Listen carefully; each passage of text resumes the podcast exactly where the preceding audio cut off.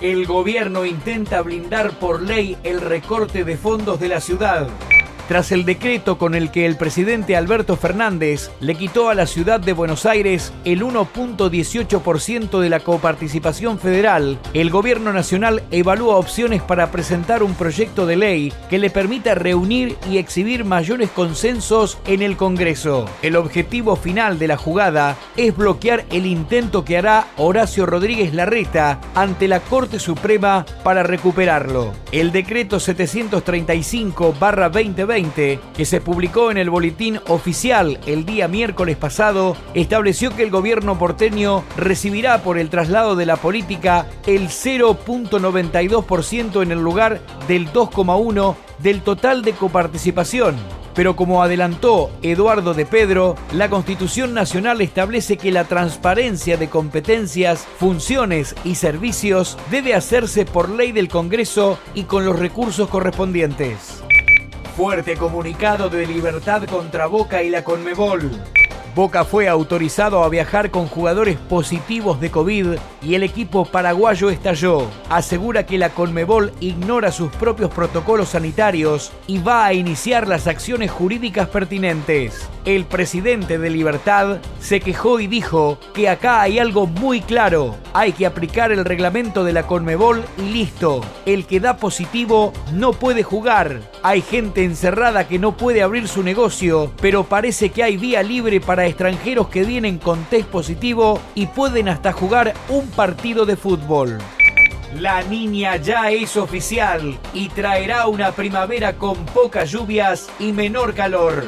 Las chances de menores precipitaciones y temperaturas por debajo de lo habitual contemplan la región de Salto Grande y todo el litoral. Así lo explicó desde el Servicio Meteorológico Nacional.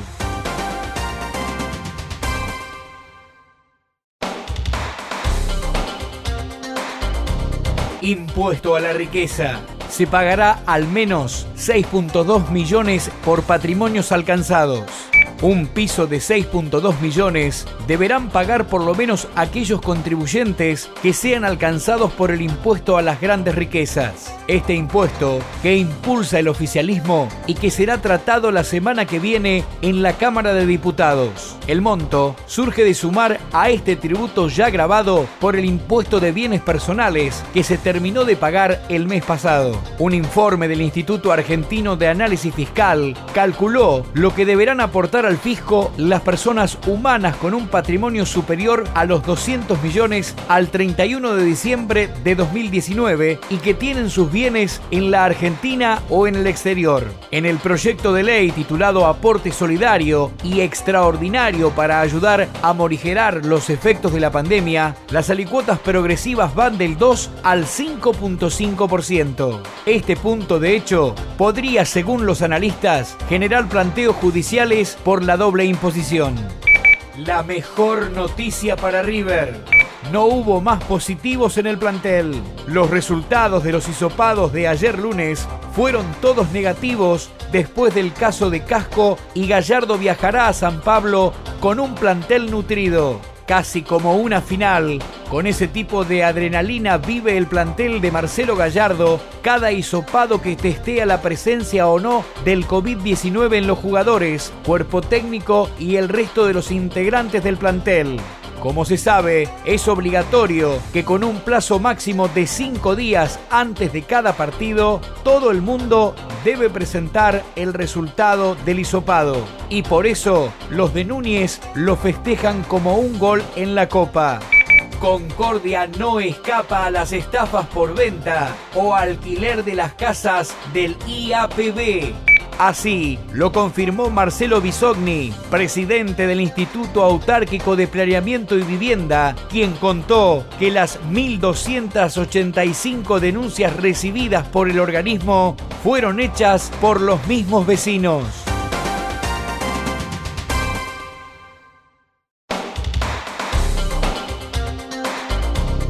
Mauricio Macri suscribió un mensaje en el que advierte que las libertades están amenazadas por la pandemia. El expresidente Mauricio Macri adhirió con su firma a un convenio conjunto en el que se advierte que las libertades están amenazadas por actores políticos que podrían utilizar la pandemia del coronavirus para reforzar de manera ilegítima su poder. La declaración conjunta de las organizaciones IDEA Internacional, la Fundación Fernando Enrique Cardoso y la Fundación Democracia y Desarrollo unieron su mensaje para conmemorar también el Día Internacional de la democracia. Lautaro se queda en el Inter. Carlos Jaqué, representante del Toro, salió al cruce de una posibilidad del pase al Real Madrid y dio un contundente aviso. El nombre de Lautaro Martínez fue todavía y es posiblemente el que siga siendo como uno de los principales atractivos en el mercado europeo. Primero fue el Barcelona y en las últimas horas apareció el Real Madrid nada menos como posible tentador y destino.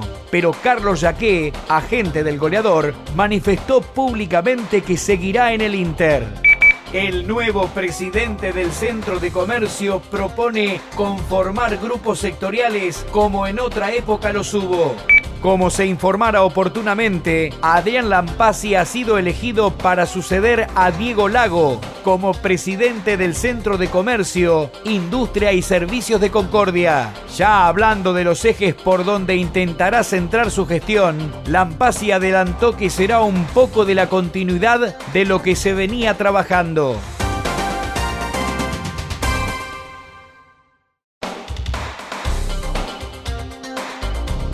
Coronavirus en la Argentina. Reportan 315 muertes y 9.909 nuevos contagios.